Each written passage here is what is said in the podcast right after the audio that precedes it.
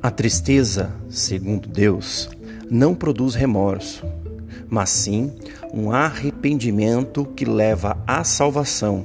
E a tristeza, segundo o mundo, produz morte. Segundo Coríntios, capítulo 7, versículo 10. Em nossa vida, todos nós cometemos erros, falhamos e pecamos. O problema disso não são os erros em si, o problema é que, na imensa maioria das vezes, não queremos dar o braço a torcer, preferimos não reconhecer nossas falhas e os nossos pecados, seguindo assim a vida com este peso em nossas costas e até mesmo em nossa consciência. Este peso vai aos poucos resultando em descontentamento, aos poucos, a vida vai perdendo sua beleza e a tristeza começa a aparecer. Esta tristeza machuca a alma, destrói a esperança e elimina a fé.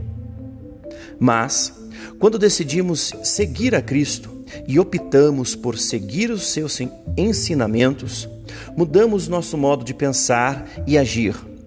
Nossos erros, nossos pecados começam a gerar em nós uma tristeza que não é a mesma de antes.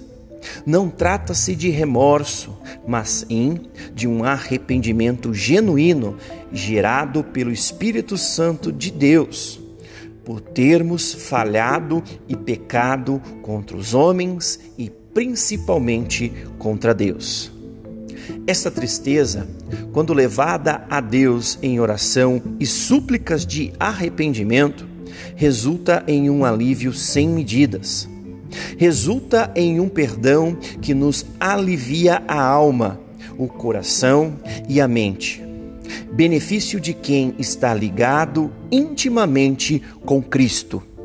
Que nós possamos estar ligados a Ele que esta tristeza do arrependimento possa fazer parte de nossa essência, para que possamos sempre ser aliviados no sacrifício da cruz. Deus abençoe.